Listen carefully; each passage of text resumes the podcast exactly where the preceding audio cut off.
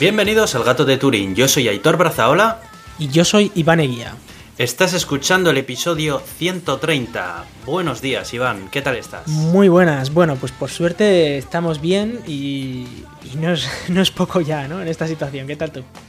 Pues muy bien, sí. Eh, bueno, aquí ya estamos empezando a, a estar confinados a nivel de, de, momento dentro de nuestro municipio, pero bueno, dentro de poco se va a ir viendo más, más restricciones. Pero, pero bueno, por lo demás, bien, bien. La verdad es que no me puedo quejar. ¿Cómo están las cosas por allí?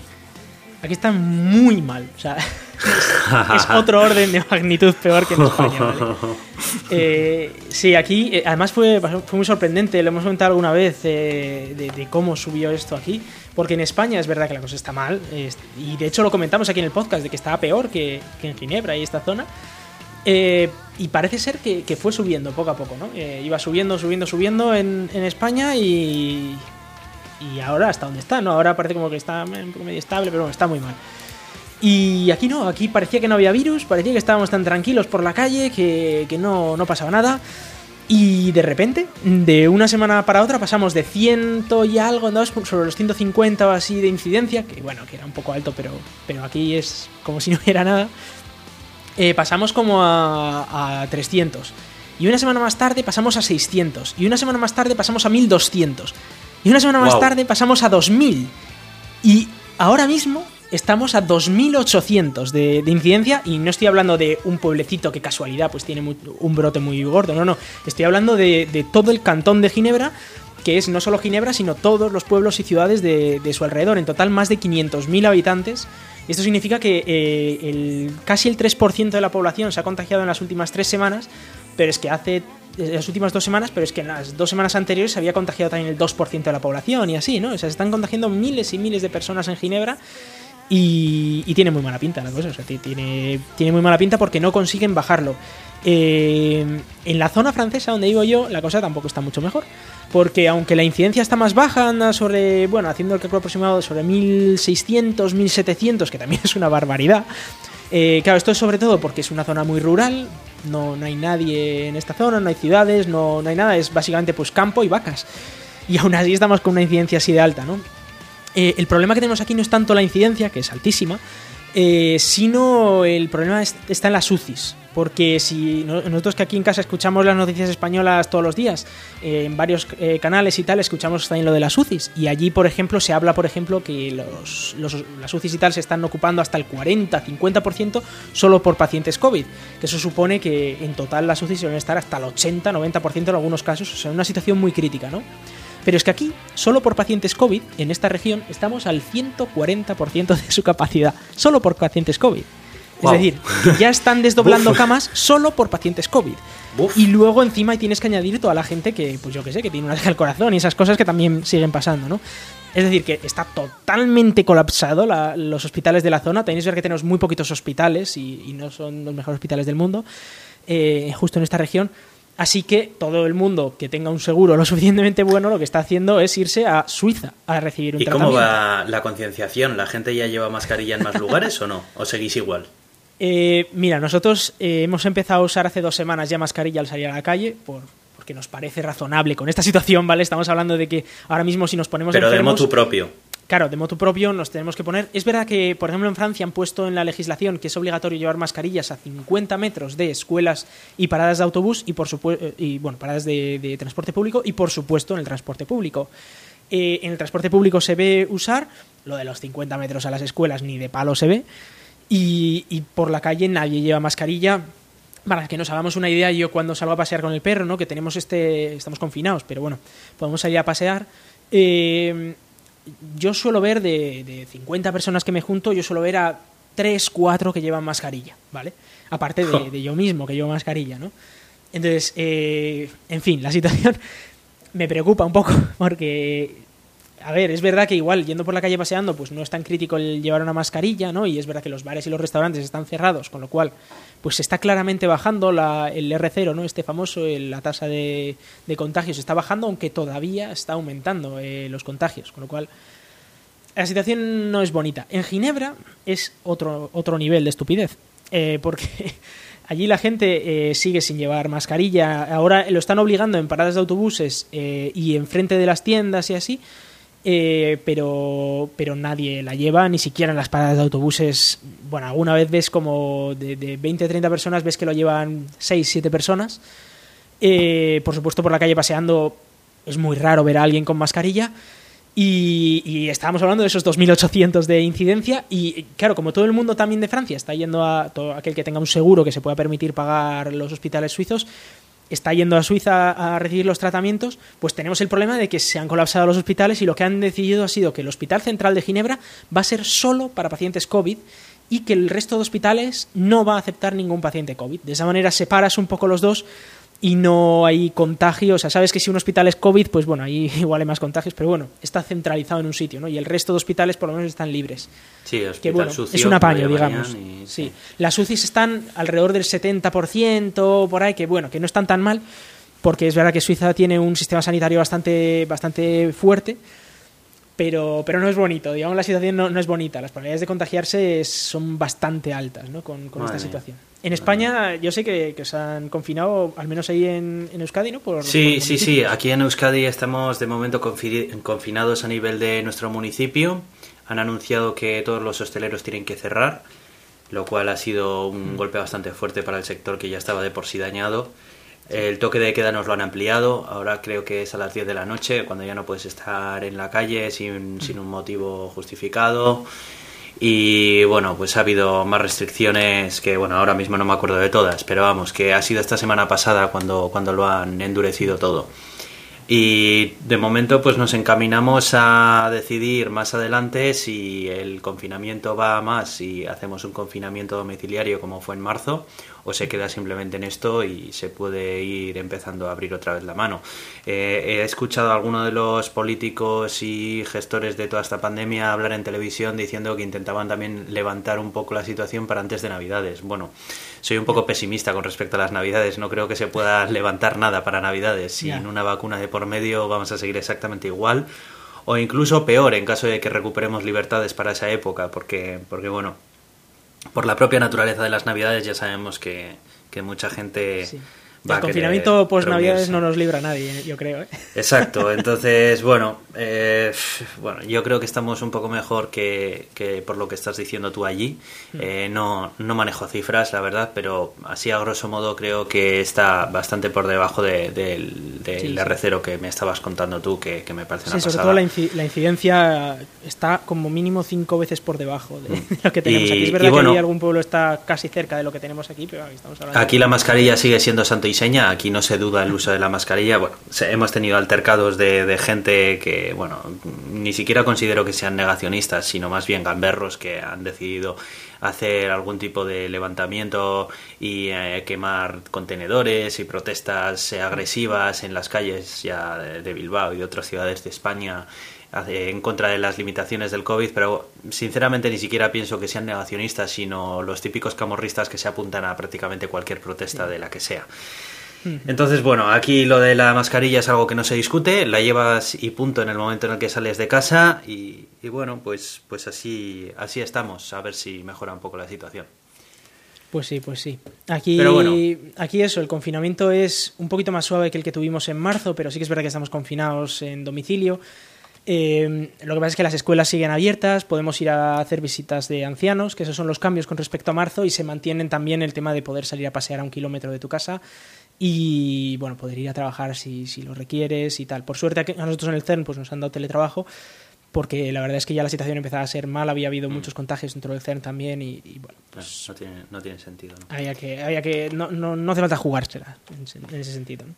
Bueno, ¿qué te parece si cerramos tema COVID y, comentamos un poco qué, feedback hemos recibido del episodio anterior, que fue un episodio bastante especial por el invitado que pues tuvimos? Eh, la verdad es que ha sido un episodio que, ya sabíamos que iba a causar un poquito de polémica y ha habido un poquito de debate en los comentarios y hemos recogido algunos, sobre todo de Nivos, que nos ha parecido algunos comentarios muy interesantes, algunos muy, muy constructivos y alguno que habría que puntualizar también, ¿no? Entonces, eh, empezamos por uno que, a mí me gusta mucho, que decía Baraka, que decía, muy buen programa, sin ser un detractor de la energía nuclear, me parece muy desafortunado comparar el accidente del Hindenburg o cualquier otro aéreo con un accidente nuclear. No se rechaza por el accidente en sí, sino por las consecuencias que puede acarrear. En la Europa del Este y Central no se pueden o deben comer animales salvajes si no se analizan antes, debido a los niveles residuales de radiación también me hubiese gustado que, hablase de la gestión de residuos nucleares un poco más en profundidad.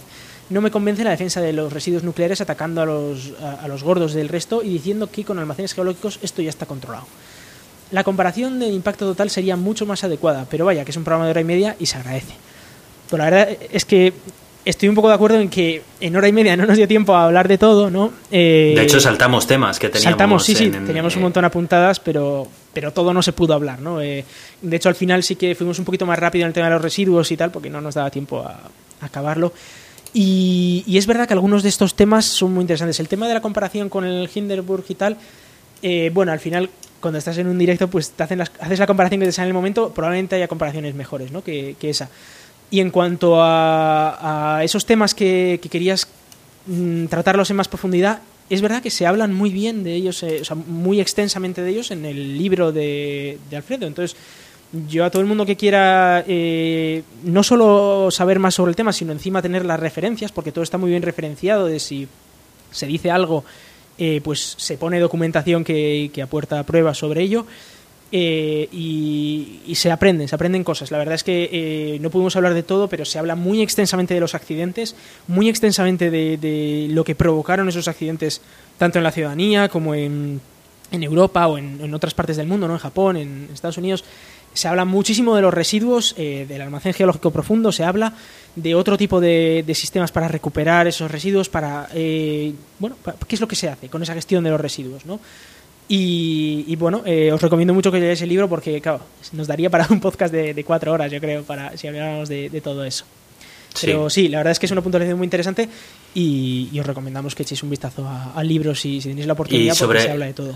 Sobre el, capítulo del libro que trata acerca de las catástrofes nucleares eh, más importantes, se aportan muchas pruebas también. Se hace referencia a mucha información que está eh, publicada en Internet y que es accesible y demás. Por tanto, no es simplemente una explicación de mera opinión personal, sino que está, está muy bien, está muy bien construida la la visión que se muestra en el libro. Sí, en, el libro hay eh, está una introducción y un hay una introducción en la que sí que hay un poco más de opinión y luego ya el resto del libro es aprender, aprender cosas que, que luego pues cada uno que se haga su propia opinión, claro, eh, es lo que comentábamos, ¿no? está muy bien debatir en contra o, a favor de la energía nuclear, pero aquellos que lo quieran hacer, pues mejor que tengan la información de su parte, porque si no es que les van a romper el argumento en dos minutos. es mejor que tengan esa información. Y aquí nos, nos, comentaba también Lord Hereje, ¿no? Decía, como siempre, cuando tenéis un invitado os salís, chicos. Felicidades por el programa, muy interesante. Una reflexión. Hace poco la empresa Icoxe, situada en la central petroquímica de Tarragona, tuvo un accidente con una explosión increíble y con tres muertos. Uno de ellos a tres kilómetros, mientras cenaba en su casa, le cayó la tapa del reactor, atravesando dos pisos y solo eh, tres muertos por un milagro, porque pasó cuando casi todo el mundo estaba eh, se había ido a casa hacía algo más de una hora, ¿no? Eh, y que bueno, que, los heridos se cuentan, eh, bueno, si no, podría haber sido mucho más grave, ¿no? La empresa eh, quería abrir eh, otra vez, ha pasado una semana y, que todavía parece ser que no ha habido pues, diligencias contra los, contra los responsables, ¿no? ¿Y qué es lo que habría pasado si, si esto hubiera ocurrido en una central nuclear, ¿no? Luego viene aquí David y dice que, que seguramente no nos enteraríamos. bueno, es verdad que los pequeños accidentes o cositas que ocurren en las centrales nucleares nos enteramos todos. Y eh, lo comentaba antes con Aitor, ¿no? que hace un mes o así hubo una parada en uno de los reactores eh, españoles, una parada de estas automáticas, eh, que no, hubo ningún riesgo, pero simplemente se paró porque alguno de los parámetros está fuera de, los baremos y salió muchas noticias. Yo lo, llegué a ver en muchos periódicos, en muchas noticias, solo por una parada automática sin riesgo ninguno. Entonces, si hubiese habido una explosión en una central nuclear, seguro, seguro, seguro que nos hubiéramos enterado. Eh, y luego, en cuanto a eh, quién tiene que pagar por ello, cosas como, por ejemplo, una petroquímica, eso está ha emitido un montonazo de, de productos cancerígenos, eh, de productos que, que, bueno, que son muy, muy, muy malos para, para la salud y para el medio ambiente y que ante eso pues parece que no ha habido tanto revuelo como cuando hay también emisiones cancerígenas por parte de una central nuclear, ¿no? Que bueno, pues la verdad es que sí, es algo que igual deberíamos mirárnoslo, el por qué, no, digo que no, hay, que no haya que hablar de las centrales nucleares, pero igual también habría que hablar de este tipo de, accidentes en otro tipo de, centrales que no son nucleares, ¿no? Hmm, no sé qué, qué opinas del tema. Nada, yo creo que aquí, bueno, pues en todo tipo de industria que entraña algún tipo de riesgo, siempre, siempre tiene que haber pues una supervisión bastante importante, siempre que esté relacionado con todo tipo de accidentes y, cosas por el estilo, ¿no? Pero también pienso que esto, bueno, pues se sale un poco del tema el que hablábamos principalmente con, con, Alfredo acerca de las, centrales nucleares. Yo creo que todo tipo de accidentes relacionados con centrales nucleares sí que se publicita mucho, sobre todo también muchas veces mal, mal publicitado en el sentido de que muchas de las afirmaciones que se hacen y información que después se comparte pues está muy influenciada por mitos y demás, que es precisamente lo que intenta romper Alfredo con su con su libro, ¿no? Entonces, bueno, yo creo que en la energía nuclear sí que es algo que, está mejor tratado, al menos. Y luego un último comentario que sí que quería comentar, que decía, nada, nada, según nos decía David en Evox, decía, nada, nada, según operador nuclear, Fukushima está para entrar a vivir. 20.000 muertos más todo lo derivado con la radiación que todavía no se ve. Se puede ser un divulgador parcial, pero no de esta manera. En fin. Bueno, eh, lo que comenta David de los 20.000 muertos es, una, es un error muy, muy típico cuando se habla de Fukushima y es que eh, se habla de los muertos del tsunami como si fueran muertos de la radiación eh, no ha habido ni un solo muerto que se haya podido demostrar que haya sido por la radiación y los estudios preliminares, es verdad que todavía solo han pasado nueve años, pero ya han pasado nueve años, eh, indican que no va a haber una incidencia del cáncer notable, o sea, que no va a cambiar, que no va a aumentar el cáncer o que al menos no lo vamos a poder notar. Hubo muchos muertos por el tsunami y por la evacuación posterior también, hubo, hubo muertos, eh, efectivamente, 20.000 muertos, una tragedia eh, sin igual, pero no fue por la central nuclear, fue por un tsunami. Como comentamos, no, no ha habido ningún muerto por, por, la radiación nuclear y parece ser que el aumento, no va a haber un aumento de cáncer significativo como para poder verlo en las estadísticas. ¿no? Eh, eso no deja de lado que es un accidente muy grave y que obviamente se cometieron errores a la hora de diseñar la central y, algunas cosas así. Habían puesto los generadores donde no se debía, etcétera. Bueno, os recomiendo mucho leer el libro porque se explica bien todo lo que se hizo mal y también todo lo que se ha aprendido de aquello y cómo se han cambiado incluso las centrales españolas para permitir eso, ¿no? Y, y también lo comentamos en el podcast, ¿no? Esa idea de que ahora ya también se asume que va a haber desastres que no vamos a poder eh, prever con antelación. Pues, por ejemplo, en este caso se inundó. No se preveía que se pudiera inundar, con lo cual lo que vas a hacer es, eh, ahora sí, proteges a nuestras centrales de la inundación, pero puede ser que en el futuro haya un, un desastre que no sepamos predecir. Y por eso se han creado medidas para poder reaccionar a cualquier tipo de desastre. Es decir, puede que no lo puedas prevenir, pero por lo menos la reacción va a ser tan buena que limitas muchísimo lo, que puede ocurrir, ¿no? la gravedad del incidente. Pero sí, efectivamente fue un accidente muy grave en Fukushima. Es verdad que en, gran parte de la zona de exclusión ya se podría vivir. Y eso ocurre también en Chernóbil. Hay en gran parte de la, de la zona de exclusión en la que se podría vivir aunque en algunas zonas, por ejemplo, la tierra eh, está un poco contaminada. Entonces, aunque no haya niveles de radiación eh, por estar paseando, eh, si, puede, si vas a ponerte a plantar patatas, pues sí que puede ser peligroso. ¿no? Entonces, bueno, pues es verdad que es una situación curiosa. En, Fukushima es verdad que han hecho muchísima mayor limpieza, han limpiado la tierra y demás, y en, una gran parte de la zona de exclusión se puede volver a vivir. No en toda, pero, pero bueno, esto que, que comenta David, pues no, es no es cierto. Es, eh, es, algo además que comenta también eh, Alfredo en el libro, ¿no? que es, es algo que es un error que se comete bastante a menudo el pensar que esos 20.000 muertos o incluso no sé si eran más que ocurrieron en el desastre en el desastre de Japón en aquel tsunami que pensar que son por lo de Fukushima y no por el por el propio tsunami que es la realidad que, el tsunami se lleva un montón de vidas por delante bueno, pues eh, dicho todo esto, vamos a recordar los métodos de contacto y vamos a empezar a hablar eh, de las noticias que hemos traído para este episodio, si te parece. Pues sí, pues sí. Eh, vamos a empezar con cómo nos podéis contactar. Estamos en Twitter como arroba el gato de Turing y además nos podéis enviar vuestros correos electrónicos a contacto arroba elgatodeturing.com. También nos podéis seguir en nuestra página en Facebook. Tenemos como patrocinadores a Euska Digital, que es quien nos hostea todos estos eh, audios y que nos echa una mano con la radio. Y además a los oyentes que nos escucháis a, través de Podgiro, que os agradecemos mucho porque gracias a eso pues, seguimos haciendo este podcast. Nos podéis escuchar, además de en Podgiro, en Evox, en Apple Podcast, en Google Podcast, Spotify y un montón de otros podcasters. En la radio salimos en Euska Digital los martes a las 7 de la tarde. Y además pertenecemos a la, a la comunidad de Ciencia Creativa Escenio, que a su vez pertenece a la Cátedra de Cultura Científica de la Universidad del País Vasco. Yo soy Aitor, arroba cronosnhz en Twitter. Y yo soy Iván, arroba Racican en Twitter. Muy bien, vamos a empezar con los contenidos. Bueno, pues empezamos con una noticia de que si ya hace un par de semanas, bueno, hace un par de episodios hablamos de que Nvidia compraba ARM, pues eh, AMD, que es digamos la competencia de Nvidia, nos ha quedado corta y ha comprado Xilinx que, es una empresa también bastante conocida eh, en el mundo de eh, los embebidos, ¿no? de, la tecnología de la tecnología FPGA y, este tipo de, cosas. Se usa mucho en industria aeroespacial, en, en, un montón de, sitios en los que requieres una tecnología muy probada y necesitas también una tecnología que consuma muy poquito y que sea muy específica para hacer eh, cosas muy concretas, ¿no? Eh, bueno, esto es ampliar un poco el mercado de, AMD porque ellos se dedicaban principalmente a los procesadores y las tarjetas gráficas y ahora se van a empezar a, también a dedicar a este mundillo de controladores de cosas muy, muy, muy específicas.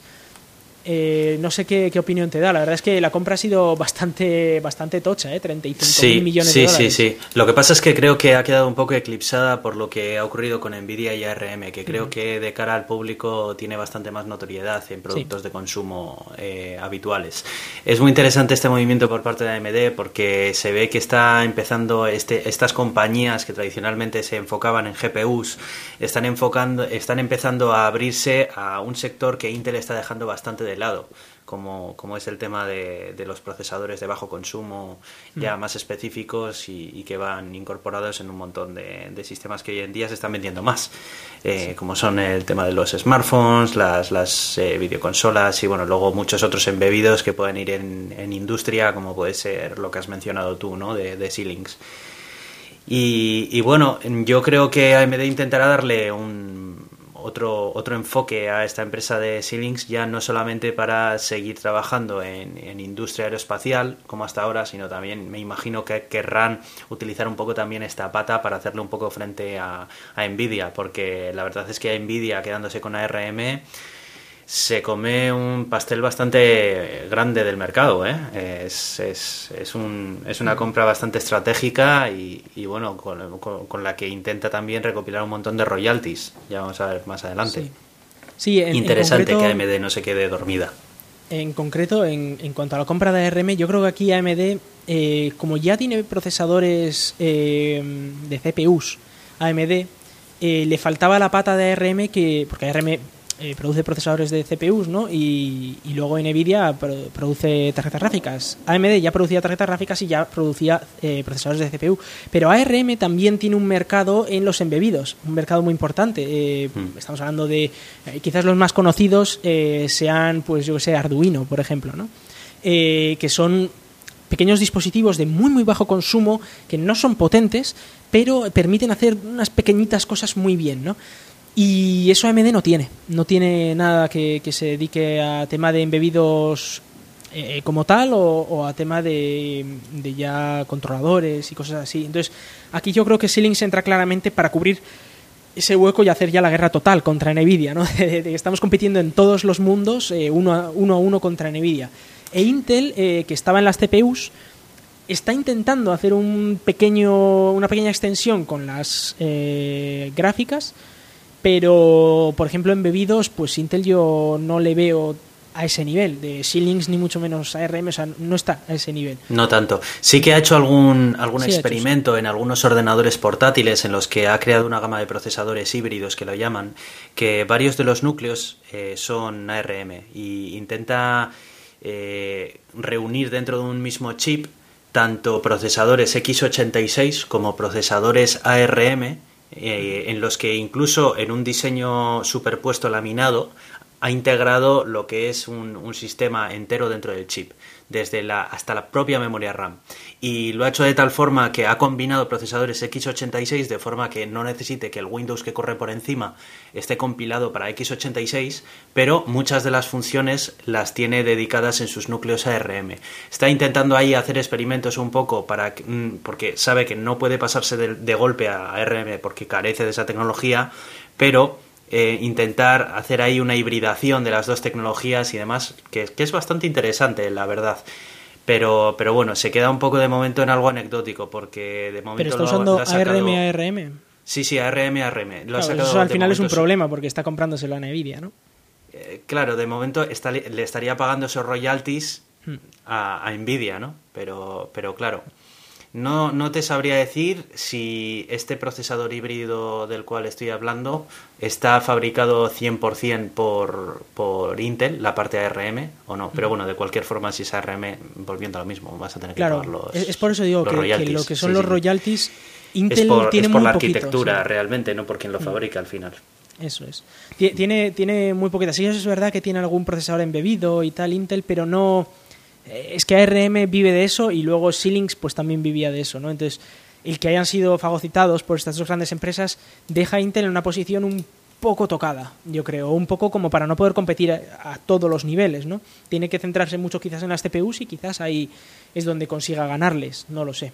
Pero, pero bueno, la verdad es que es una, una situación curiosa y que parece un movimiento también como muy de, bueno, uno compra uno, el otro compra otro, pues para poder competir, ¿no? Esto siempre es bueno, yo creo, para el consumidor, porque al final tienes más opciones y, que ellos se peguen para bajar los precios o para conseguir mejores tecnológicas, pues siempre viene bien al consumidor. Desde luego. Bueno, editor, querías hablarnos de PlayStation, ¿no? Eh, ah, bueno, pensaba que ibas a mencionar acerca de los nuevos Ryzen de, AMD. Ah, sí, es verdad, es verdad, sí, sí, sí, que se me, ha saltado la noticia. Eh, sí, efectivamente, AMD ha sacado unos nuevos procesadores Ryzen, los Ryzen 5000 y, eh, en fin, ya, ya se sabía, se veía venir un poco esto cuando otras marcas estaban bajando precios. Y ha venido AMD y ha sacado unos pedazos de procesadores que ya miran de tú a tú a Intel. Eh, luego aquí habrá muchísimo debate, ya sé que aquí hay mucho, mucha te voy a decir una cosa. Llevo oyendo este cuento de que estos son los buenos de AMD desde que me acuerdo de, la informática siendo informática, vamos. O sea, no, a ver, lo eh, siento, pero yo es que AMD ya ya es que paso de ellos, tío, en ese sentido. No, a ver, esto... Reconozco que hacen un muy buen trabajo, pero cada, cada vez que sacan una nueva gama de procesadores, siempre hay un montón de influencers que vienen de parte de ellos y un montón de... y hacen una ofensiva marketingiana diciendo, estos son los buenos, y es verdad que son muy buenos, pero siempre al final acaba viniendo Intel y de la que se da la vuelta Intel les vuelve a pasar por encima. Tengo esa sensación, ¿eh?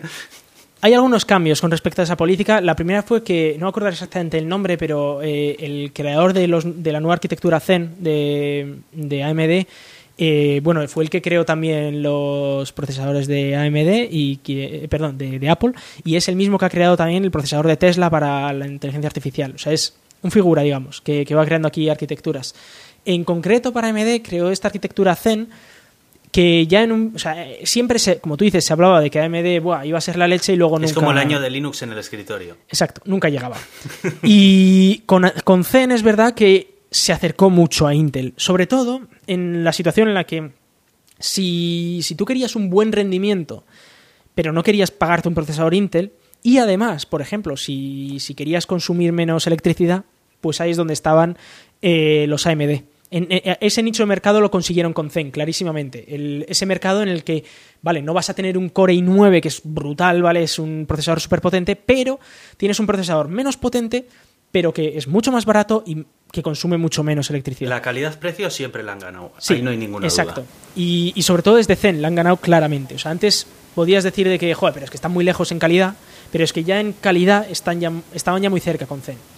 El caso es que eh, ha habido varias eh, arquitecturas Zen, varias mejoras, ¿no? Y ahora eh, han pasado ya a otro nivel, porque han bajado el tamaño de. Bueno, el tamaño de los, de los procesadores a 7 nanómetros. Que ya esto está muy por debajo de lo que hace Intel. O sea, está mucho, la tecnología es mucho, muy superior a la que tiene Intel en ese sentido. Y, además han sacado una gama de procesadores que ya tienen las, los benchmarks ya gana a los de Intel en la mayoría de los benchmarks.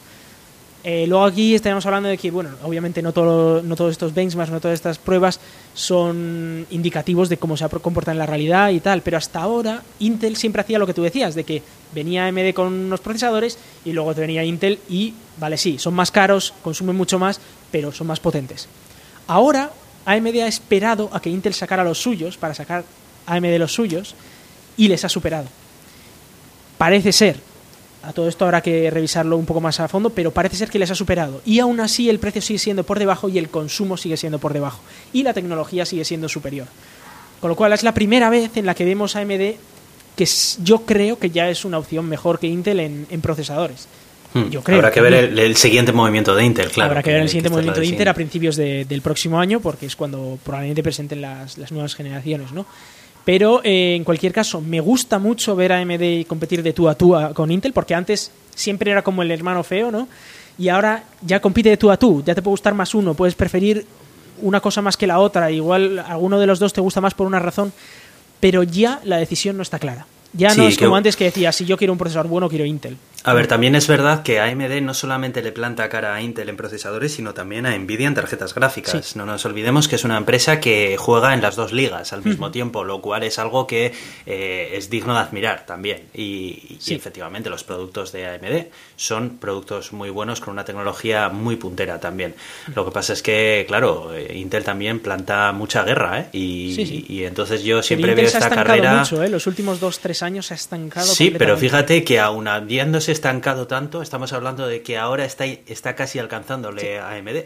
Sí, sí, tenía esa ventaja, claro. Ahora, ahora AMD está ya al mismo nivel y Intel ha tenido esos tres años para dormirse en los laureles, pero ahora ya no se puede dormir Intel. ahora ya no se puede dormir. Y eso, y eso es lo que más me gusta de, esto, que, bueno, pues vamos a ver cómo, cómo esta competencia hace que, que mejore la tecnología de ambos.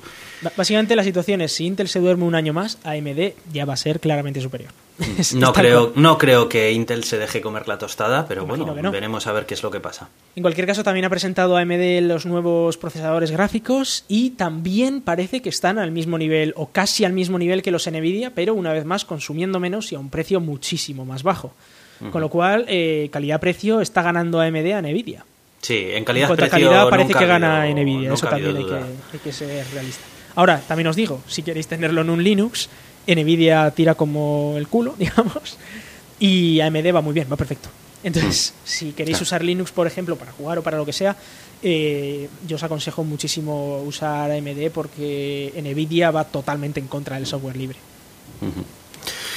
Bueno, pues eh, hablando de jugar, efectivamente, como has dicho antes, yo voy a hablaros acerca de la PlayStation 5, porque estoy muy emocionado con ella. Ya sabéis, los que lleváis escuchando este podcast, que, que, soy, soy algo jugón, ¿no?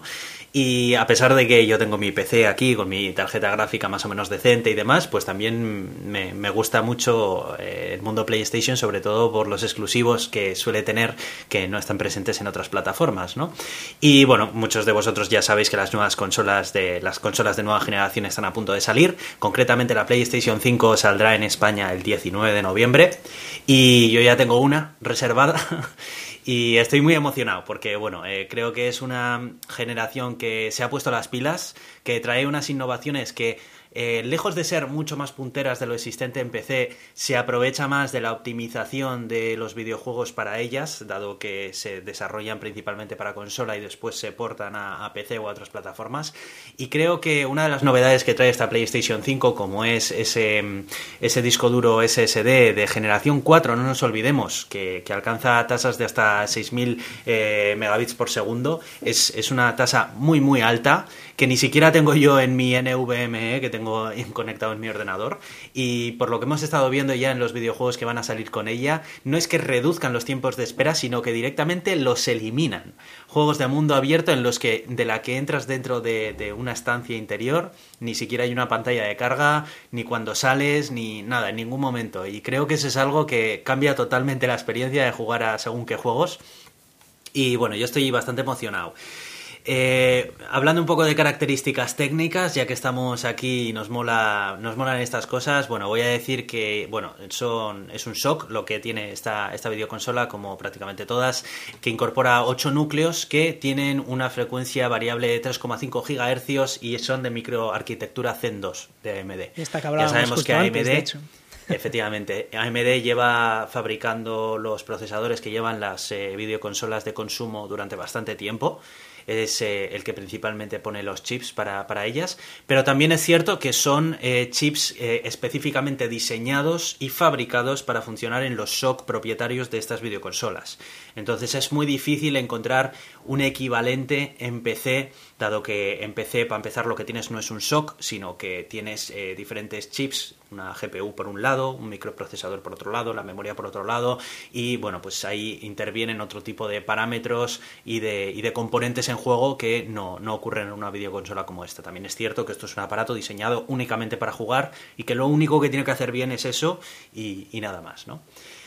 Entonces, bueno, una de las novedades que me han llamado la atención es acerca de cómo han hecho la transferencia térmica del chip hacia eh, los disipadores. Y es que uno de los defectos más comunes que suelen tener eh, los, eh, las videoconsolas y los ordenadores suele ser que la propia pasta térmica que hace que la transferencia de calor del disipador al microprocesador que va debajo se deteriore con el tiempo y que finalmente se pierda esa adherencia y, y se pueden provocar problemas en el procesador por ese calor, se ha sustituido por una tecnología de metal líquido que esta tecnología no es algo nuevo, ya existía dentro del mundo de los eh, PCs de gama muy muy alta, porque la complejidad que trae el diseñar un sistema que incorpore este tipo de eh, material para transmitir el calor tiene mucho riesgo porque este, este material es conductor. Entonces el problema que tienes es que a diferencia de la pasta térmica que no es conductora de la electricidad, si tienes algún tipo de fuga en el recipiente que tiene esta, este metal líquido, pues eh, puedes provocar un cortocircuito en la placa base bastante importante. Es por eso que los ordenadores PCs de, muy alta gama, eh, sobre todo modding, extremos en el que se preparaban eh, este tipo de soluciones de refrigeración, se solían poner incluso una serie de almohadillas rodeando el socket del procesador de forma de que si ocurre una fuga de ese metal líquido pues se quede ahí eh, absorbida y no pueda dañar el resto de la placa. Em, hemos visto un despiece también de, esta eh, PlayStation 5 en un vídeo oficial de, Sony en el que nos enseñaba bueno, pues cómo estaba repartido toda la placa base de la videoconsola y se podían apreciar que también tenía una especie de almohadillitas alrededor del microprocesador para poder ver mm, bueno, pues, eh, en caso de que haya una fuga o lo que sea tal. Yo me imagino que esto lo habrán pensado de una manera eh, pues bastante, bastante bien diseñada, ¿no? dado que es un producto que lo van a fabricar en tiradas muy grandes, lo habrán planteado de una manera muy buena. Y otra de las cosas que me gustaría remarcar es que el tamaño que tiene es bastante grande y esto tiene una ventaja y es que eh, precisamente la refrigeración que tiene es muchísimo mejor que la de anteriores videoconsolas y de ahí viene también el tamaño tan grande que, le han puesto. Eh, esto se traduce en un funcionamiento pues mucho más silencioso que, en, otras, que en otras versiones de esta videoconsola. Em, nada más, yo la verdad que estoy muy muy contento porque, ah, bueno, simplemente mencionar también que otra de las innovaciones va en el propio mando, es un mando que lo han rediseñado por completo y que le han incorporado una serie de sensores en el mando que hacen que las vibraciones sean muchísimo más sutiles, que sean capaces de representar pues diferentes materiales sobre los cuales el personaje va caminando, que con el propio tacto puedas eh, notar cómo un gatillo se hace más duro cuando coges un determinado arma o pisas el acelerador en un videojuego de carreras o el freno y va variando la resistencia de cada uno de los botones dependiendo de lo que estás utilizando. Em, es, yo creo que, yo creo que es, muy emocionante eh, la nueva generación de consolas. Concretamente la PlayStation 5 a mí me parece la, que más interés me, levanta porque la verdad es que Xbox, aunque me parece una buena evolución, me parece que es bastante más continuista con respecto a lo que venía ofreciendo hasta ahora. Y además que, bueno, si ya tienes un PC con el que juegas, pues eh, hay pocas cosas que Xbox te puede ofrecer que no dispongas ya en, en un PC, ¿no? Y, bueno, pues eso os cuento. De momento la tengo reservada. En cuando la pueda tener y eh, pueda empezar a, probarla, pues, eh, pues a lo mejor os, os cuento un poco mis, mis, eh, mis sensaciones. Y, nada, veremos a ver qué, qué, qué, es lo que, qué es lo que pasa con esta nueva gama de consolas, a ver si triunfan y a ver, a ver cómo, qué aceptación tienen. Necesitas cada grande para esta consola. Sí, sí, sí. Eh, una de las cosas que ha creado bastante debate es el diseño. Han creado dos versiones, una que no tiene lector óptico y otra que sí que tiene. Yo he cogido la que tiene lector óptico porque aunque personalmente me parece más fea porque rompe la simetría, es un diseño de ya de por sí muy atrevido con estas tapas blancas que le han puesto y demás que, dio para muchísimos memes. Y, no sé, yo la verdad es que hasta que no la vea en persona no, me atrevo a juzgarle un poco eh, la estética. Esto es algo ya muy personal, ¿no? Pero creo que creo que está guay, que se arriesguen un poco y que hagan y que intenten hacer diseños que se salgan un poco de lo que viene siendo hasta ahora todo, ¿no? Que parece que ya se ha impuesto el diseño industrial en todo y que todo tiene que ser eh, de un solo color, eh, cuadrado, tal, no sé qué. Yo creo que aquí Sony se ha arriesgado, ha dicho vamos a hacer algo diferente, algo moderno y, bueno, yo creo que siempre que te arriesgas, ¿no? Eh, entras dentro del riesgo de que, de que bueno, que haya mucha gente que no le guste. A mí personalmente me, gusta mucho el diseño. O sea, me, gusta muchísimo más que el diseño de cualquier otra consola. Porque, no sé, parece moderno. Ah, yo lo veo y digo, joder, qué aparato más moderno. O parece también, tiene esas, también esos diseños de arquitectura que hoy en día se están viendo también en algunos edificios y tal modernos. No sé, me gusta. Eh, sí que mm. eso, que es un poco grande, pero bueno, yo además no soy muy de consola, pues yo no, no la pillaré. Además de que si no me entra en mi casa, o sea, mi casa es muy pequeñita, entonces no, me entra aquí. Pero, pero sí, sí, es, es bastante curiosa, ya nos, nos contarás a ver qué pasa con ella. Me gusta también que use AMD, que ya lo usan todas, ¿no? Es verdad que usa la arquitectura anterior, la Zen 2 en lugar de la Zen 3, pero bueno, también hay que intentar abaratar los precios, ¿no? Por una consola siempre va a ser muchísimo menos precio de lo que te cuesta un ordenador de sobremesa. De hecho, hay algunos procesadores que te cuestan solo el procesador ya más que la consola. Claro. Claro, es, que, es que, claro, esa es otra. Es, muy difícil hacer una comparativa eh, de tú a tú con respecto a, un PC, porque un PC al final no solamente tiene que ejecutar juegos, tiene que hacer muchísimas otras cosas y la complejidad de su, de su hardware es mayor que la de un aparato que tiene que tener todo integrado.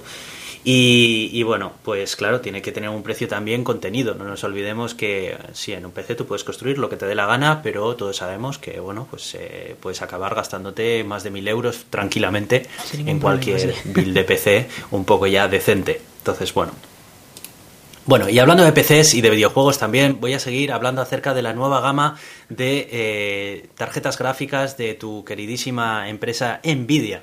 Iván. que todavía no están en bancarrota, cago en la leche. no, y de hecho no, no, no apuntan a la bancarrota. Bueno, como, muchos de vosotros ya probablemente hayáis leído, eh, Nvidia ha sacado su nueva gama de, tarjetas gráficas, la serie 3000, que ya hace de su gama 2000, que incorporó la innovación técnica del ray tracing, su seña de identidad. Es una tecnología que ya está más que amortizada y que por tanto permite eh, bajar el precio en general de toda esta gama de nuevas tarjetas gráficas que, se vienen eh, en esta. Tengo que comentar luego algo sobre eso. ¿eh? Y bueno, la diferencia de precio es bastante grande. Estamos hablando de que una 2080 eh, Ti de la generación anterior, que era de lo más top que te podías comprar, eh, llegaba a alcanzar los 1200 euros tranquilamente. Y aquí con una RTX 3070, ni siquiera sería la 3080 ni 3080 Ti, ya estaríamos hablando de un rendimiento prácticamente similar e incluso en algunas ocasiones superior a esa 2080 Ti de la anterior generación, por 600 euros. Estamos hablando de una diferencia del 50%. O sea que recemos, a, recemos por todos aquellos PC gamers que se gastaron el dinero en aquellas 2080 Ti, que yo conozco algunos. y, y, bueno, bueno, pues nada, eh, es lo que pasa, ¿no? Con la tecnología, el TikTok de Intel, ¿no? En la primera innovación, nueva arquitectura, suben los precios y el TOC es la amortización ya de esa tecnología y el abaratamiento de esos precios y para poder abastecer mejor el mercado. Y es exactamente lo que ha pasado aquí. Bueno, las mejoras van un poco en la línea de las que presentaban la línea 2000. Si estáis ya un poco enterados, ya sabéis que eh, lo más importante que traían era el ray tracing y muchos de los núcleos también pensados para deep learning e inteligencia artificial. Y bueno, vienen a mejorar sobre esa base y, nada, a, presentar ya una tecnología más, más barata, más asequible y para todos aquellos que nos gusta también el mundo de los videojuegos, pues vienen a ser un poco el próximo estándar de lo que van a traer los, los videojuegos en PC. Iván, no sé si querías hacer alguna, Sí, eh, algún comentario sobre esto. Claro, es que en un año bajar el precio un 50% eh, estás cargándote tu propia, tu propia marca, tal cual. Des- después de una subida muy grande, ¿eh? No Sí, nos sí, lo sé, lo olvidemos sé. que la serie 2000 subió mucho los precios, subió los precios de forma artificial, como quien dice. Claro. Entonces está volviendo otra vez el agua a su cauce. como Pero vendieron mucho, vendieron mucho de la serie 2000 porque era una serie muy buena. Y si lo bajas, tiene que haber algo más ahí. Y yo creo, creo que ahí lo que está es AMD. O sea, lo, lo que ha hecho que baje los precios en Nvidia es AMD, porque AMD tiene un rendimiento similar a la 3070 o incluso superior a la 3070 en, tus- en sus gráficas. Es verdad, la 3080 de Nvidia y la 3080 Ti la supera a las de AMD, pero el precio es menor en el caso de Sí, AMD. pero cuidado porque en Ray Tracing las gráficas de AMD pierden rendimiento bastante. Y es por Sí. lo que está ahora tirando bastante el mercado. ¿eh? Puede ser que esté tirando por ahí y que bueno, que quizás ahí todavía le, le quede un poco AMD, pero eh, y por eso también son mucho más baratas las AMD. Pero a lo que me refiero es que eh, teniendo las AMD por esos precios, era ilógico gastarse el dinero que costaba una 2080 en, en una Pues- 3080. Yo pues Se creo. gastaba, se gastaba y bastante. Bastante gente porque, por lo que te digo, por, la, por el Ray Tracing. El Ray Tracing sí, sí, vendió sí. la serie 2000, Lo- como quien dice. no, no, hace un año sí, pero me refiero con las de este año, de AMD, con las que han sacado hace un mes, creo, hace, hace dos mes, semanas. eh, no tendría sentido gastarte 1.200 euros una, una gráfica de Nvidia, porque es que ya no merece tanto la pena. El la diferencia no es tan grande como para gastarte tantísimo más. Hmm. Entonces, eh, han tenido que bajar los precios para que todavía digas, mira, como la Nvidia es mejor, me permito gastarme un poco más para conseguir una tarjeta gráfica mejor. Pero, claro, eh, han tenido que bajar el precio, porque si no, una cosa es decir, vale, me gasto un 30% más porque esta gráfica es un 30% mejor, pero otra cosa es, me gasto el doble porque esta gráfica es un 30% mejor. Es que no, no sale a cuenta. Hmm. Yo creo que por eso ha habido hoy una bajada de precio. Porque También, AMD también, le está obligando a Nvidia a cambiar los precios, porque ya no supone tantísima mejora el comprarte una Nvidia con respecto a una AMD. Y esto me parece muy bueno, porque aunque es bien, em, podría ser, o sea, como tú dices, pues todavía AMD no está en muchos sentidos al nivel de, de Nvidia, aunque en otros sí, ojo, pero es verdad que igual en Ray Tracing y en otras cosas no. Eh, claro, eh, ya no la diferencia ya no es tal de que digas, no me- si quiero un ordenador potente con una gráfica potente, ni me pienso la AMD. No, no. Ya ahí tienes que empezar a jugar con el presupuesto, es decir, ¿me merece la pena gastarme más o no? O ya, claro, ya ahí te juegas más. Y, y yo creo que por eso ya también Nvidia está jugando también con los precios. A ver si esto hace que, compitan más a saco y, y, y bajen los precios para todo el mundo, aunque aumente la, calidad ¿no? del producto. Hmm.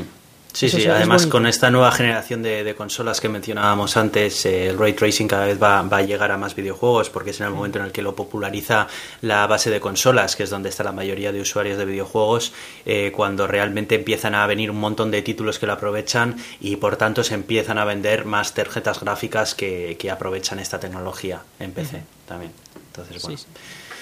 Hablando de tecnologías nuevas, eh, yo voy a estar bastante atento a la keynote de Apple de este martes a las 7 de la tarde porque van a, al parecer, van a presentar su nueva gama de ordenadores ya basados en la eh, arquitectura de Apple Silicon. Estamos hablando de procesadores que utilizan procesadores, eh, perdón, eh, ordenadores que utilizan procesadores ARM para un funcionamiento de un sistema operativo de escritorio como es macOS.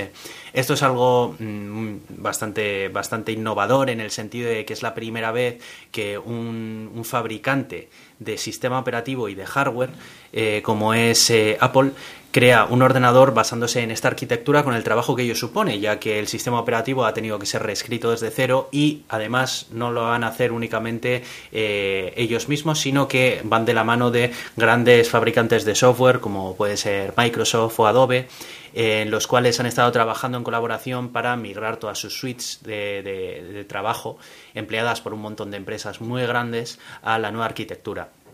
Esto es importante porque esto es un paso grande en la industria de- del software para hacer que las grandes soluciones de software que hasta ahora han sido eh, el problema eh, principal a la hora de migrar un sistema operativo a una arquitectura como estas, ¿no? el hecho de no disponer de este tipo de herramientas para muchos profesionales, de repente sí que existan en esta, en esta tecnología. Esto es una tecnología que eh, una de las ventajas es su optimización. Ya sabemos que los chips ARM que hoy en día están en nuestros smartphones eh, hacen un consumo muchísimo menor de energía. Por tanto, podemos disponer de ordenadores que tengan muchísima más batería, que te permitan hacer muchas otras cosas y, que no tengamos eh, los problemas térmicos que tiene un, un, procesador x86, que son los procesadores tradicionales. ¿no?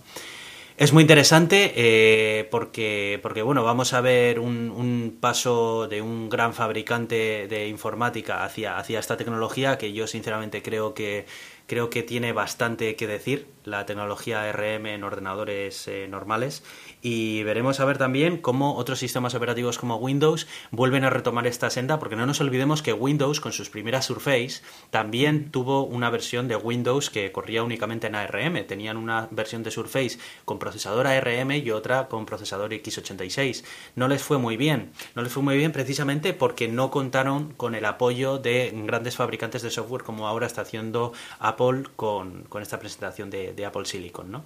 Entonces, bueno, de momento no se sabe si únicamente va van a eh, sacar ordenadores portátiles eh, utilizando sus chips ARM o también se van a lanzar con algún iMac o algún Mac mini, no lo sabemos. Así que bueno, estaré, estaré ahí pendiente de ella y, aquí os contaré las, las, cosas más importantes que considere. Algo, algo importante para ver las diferencias con lo que ocurrió con Microsoft en su día es que eh, en la época en la que Microsoft sacó una Surface con ARM, que, era como una especie de portátil, pero no era portátil, ¿no? Era como una tablet, pero no, una mezcla, ¿no? Portátil-tablet. Eh, el, problema era que entonces una RM no era potente. Entonces sí, consumía muy poquito y todas estas cosas, es, muy eficiente y estas cositas, ¿no? Pero claro, si es que si no te da para arrancar Office en condiciones, pues es que no lo puedes usar como portátil. Y, y eso ha cambiado mucho en ARM y ARM como tal, sus arquitecturas han avanzado mucho y no solo sus arquitecturas, sus sets de instrucciones, eh, ahora ya tiene muchísimo más de, eh, de SIMD y cosas así, o sea, tiene muchísima más potencia dentro, eh, de manera que aunque es verdad que obviamente ha aumentado muchísimo el consumo, ya se puede competir en portátiles no de gama alta, porque seguimos hablando de que los gama alta todavía mm, requieren un procesador mucho más potente, que a día de hoy, 2020, no existe en ARM, pero que quién sabe si ya con este primer paso que está haciendo Apple, ¿no? Eh, sacando este, este procesador ya ahora, eh, para quizás una gama media o así de portátiles, en uno o dos años no puede sacar toda su gama, incluso los más potentes, con ARM directamente, ¿no? Si, si hace un trato muy cercano con ARM como para poder dirigir un poco las arquitecturas de ARM a lo que le interesa de potencia. ¿no? Aún así, va a necesitar revisar mucho el consumo porque eh, cuando ARM empieza a ser más potente, empieza también a consumir más. Entonces habrá que habrá que ver, habrá que ver a ver si está al nivel. Eh, ya se está hablando de que incluso para supercomputadoras podría empezar a tener a, empezar a tener sentido, ¿no? Si, si mejoran las instrucciones eh, vectoriales, los de ARM, porque a día de hoy gana Intel, ¿no? En, supercomputadores más que nada porque te permite ejecutar un montón de instrucciones a la vez en un montón de núcleos y bueno, y es muchísimo más potente para supercomputadores, pero ARM ahí podría, podría tener una ventaja por el consumo, ¿no? Porque dices, bueno, si puedo poner el doble de procesadores por el mismo precio y consumiendo la misma electricidad, pues me da igual que cada uno vaya un poco más despacio, porque puedo poner más. Veremos, a ver en qué queda. Eh, me parece muy importante el paso que está dando Apple, y eso que Apple, pues no es una empresa que yo valoro tanto, pero, pero que me parece, me parece un paso bueno, en la buena dirección. Pues sí, así que bueno, ya, ya os contaré, ya os contaré, estaré viéndolo en directo. Pues eh, yo estaba en una noticia que, me ha parecido en parte graciosa, ¿no? Hace como un mes, me parece que fue, eh, de repente se movió, se hizo una transacción de Bitcoin brutal de más de mil millones de dólares, o sea, equivalente a más de mil millones de dólares, pero lo más sorprendente de esto no era, no era solo la transacción brutal, era de dónde venía. Venía de una de las antiguas cuentas de Silk Road. Silk Road era una empresa bueno, por llamarlo de alguna manera, eh, empresa, que a lo que se dedicaba e-, era una, era una tienda tipo mil anuncios, ¿sabes? O sea, una tienda de esas en las que tú compras, tú vendes, y ellos se quedaban una comisión. Eh, hasta aquí todo bien y dices, bueno, pues, pues estupendo. Y además usaba Bitcoin, que dices, bueno, pues, pues guay, pues usa Bitcoin, una empresa así novedosa, de, de anuncios y tal.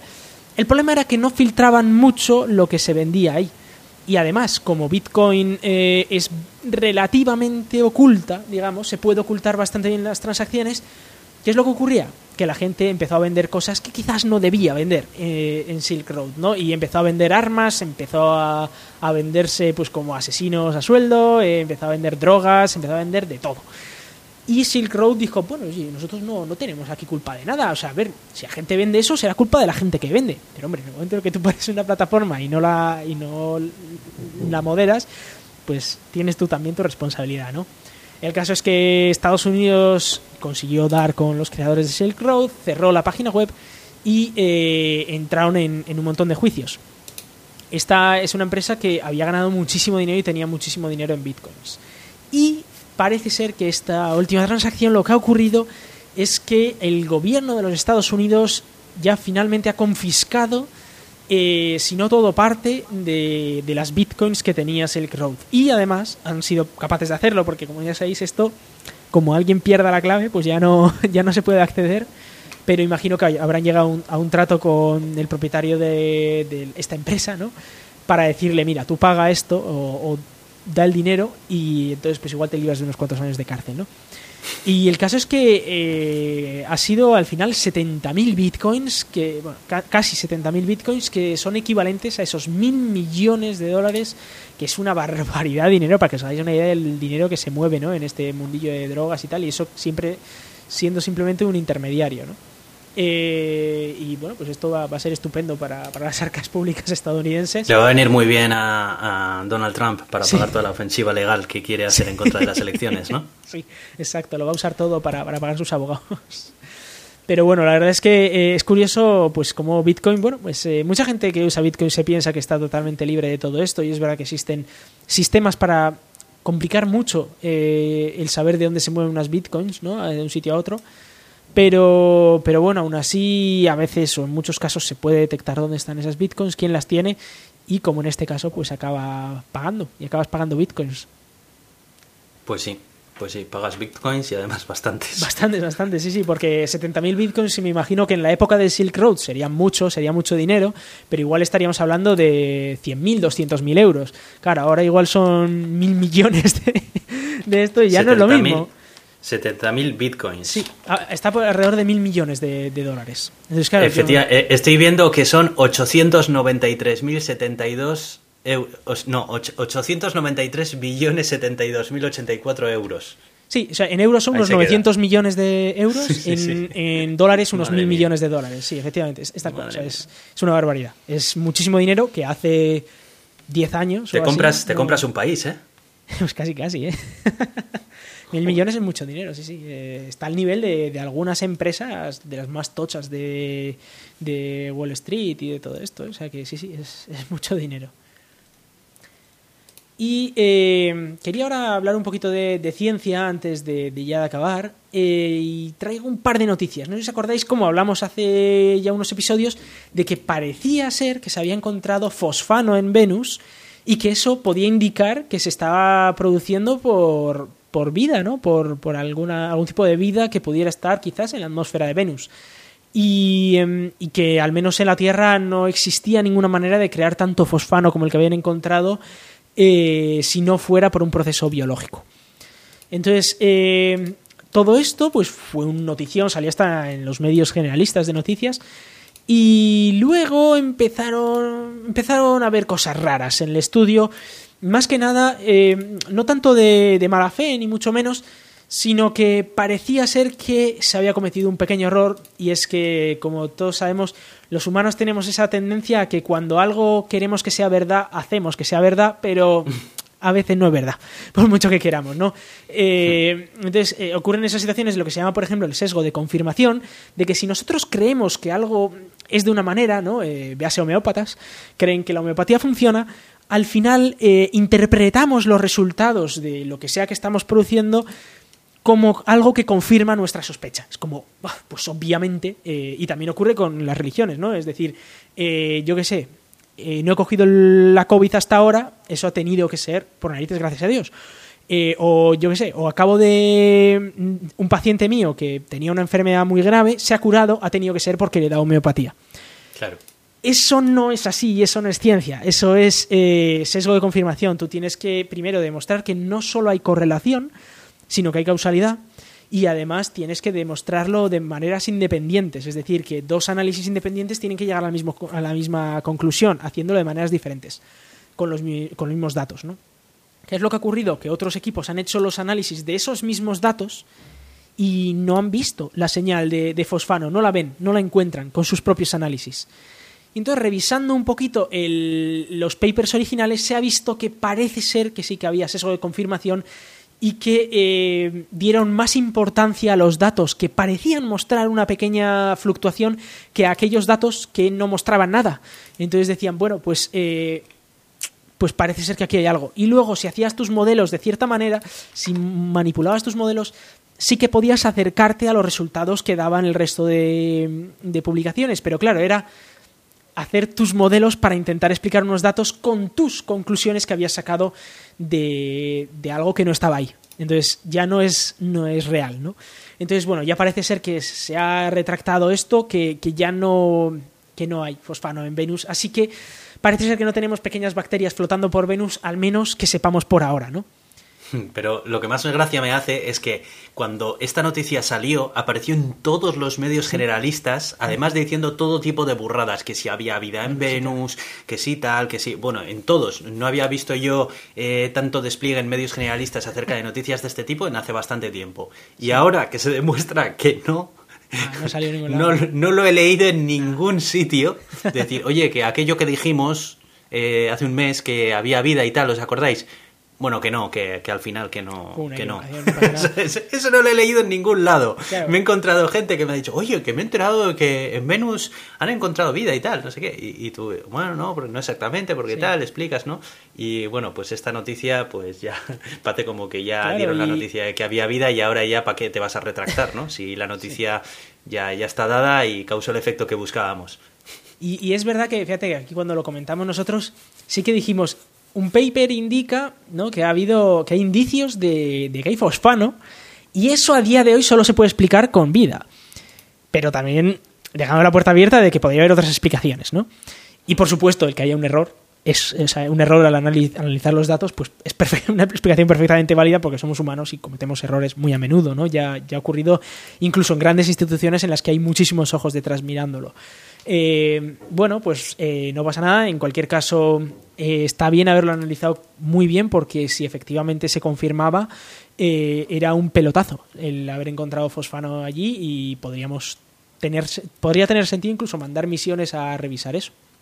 Entonces, está muy bien que se hayan vuelto a analizar los datos por equipos independientes y que efectivamente se ha demostrado que había sido sesgo de confirmación y un error a la hora del análisis de los datos que, ojo, no significa que eso sean malos científicos, significa que, todo el mundo tenemos errores y para eso existe la revisión por pares, ¿no? El de que lo haces tú, te lo revisa un revisor y luego otra persona, además, lo intenta reproducir para asegurarnos de que eso que se llama consenso científico, eso que, algunos homeópatas dicen, va, lo que dice el establishment, ¿no?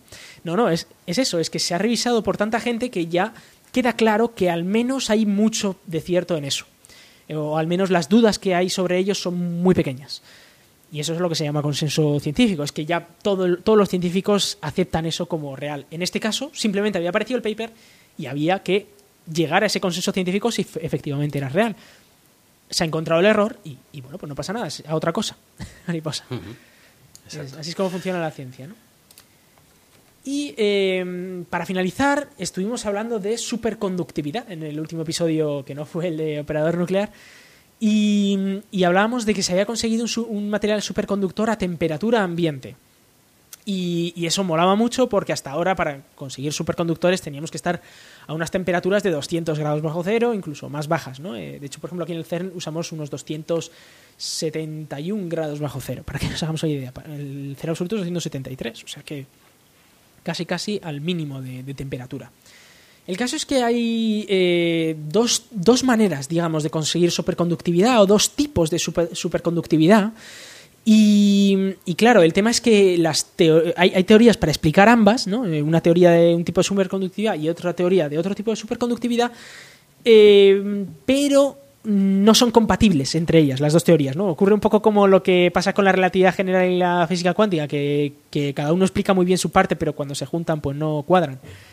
Y claro, uno de los objetivos que, que, tenía la ciencia hoy en día era intentar conseguir superconductores que usaran los dos tipos de superconductividad para ver a ver qué pasaba ahí, ¿no? ¿Qué, qué pasaba cuando los dos tipos de superconductividad estaban juntos? Más que nada para ver dónde podía, podíamos tener detalles que mejorar en nuestras teorías e incluso unificar ambas teorías en una teoría más guay. Y se ha conseguido. Se ha conseguido crear un superconductor que está ahí un poco entre medias. Es más, se ha conseguido pasar de un tipo de superconductividad al otro, cambiando los parámetros del, material y, de, y del experimento. De esa manera, hemos podido ver que en esa transición de una teoría a la otra hay una transición suave. Es decir, que hay algo que unifica las dos teorías, que hay algo que une las dos teorías y que no es algo que o una o la otra, sino que puede haber, puede haber en la, naturaleza, digamos que, después de que nosotros hayamos creado el material, puede haber esa transición suave entre un tipo y el otro de superconductividad. Esto, como tal, eh, no significa que vamos a tener un nuevo material súper chulo ni nada, pero esto significa que ya tenemos datos para poder modificar nuestras teorías y luego usar esas teorías para, quién sabe, si descubrir nuevas cosas que no sabíamos hasta ahora. Es decir, en el momento en el que unes dos teorías, pues te sale una nueva teoría. Y esa nueva teoría tiene nuevas predicciones. Y esas nuevas predicciones pueden resultar, o no, eso ya se verá, pero pueden resultar muy interesantes para las aplicaciones de estos materiales. Con lo cual, me parece una noticia muy chula, porque como hablábamos, estos superconductores se utilizan en una variedad terrible de, cosas, se usa desde en imanes muy potentes para, el acelerador de partículas aquí en el CERN, o también se usa para hacer una resonancia magnética, para hacer un, un análisis ¿no? a una persona, un diagnóstico a una persona.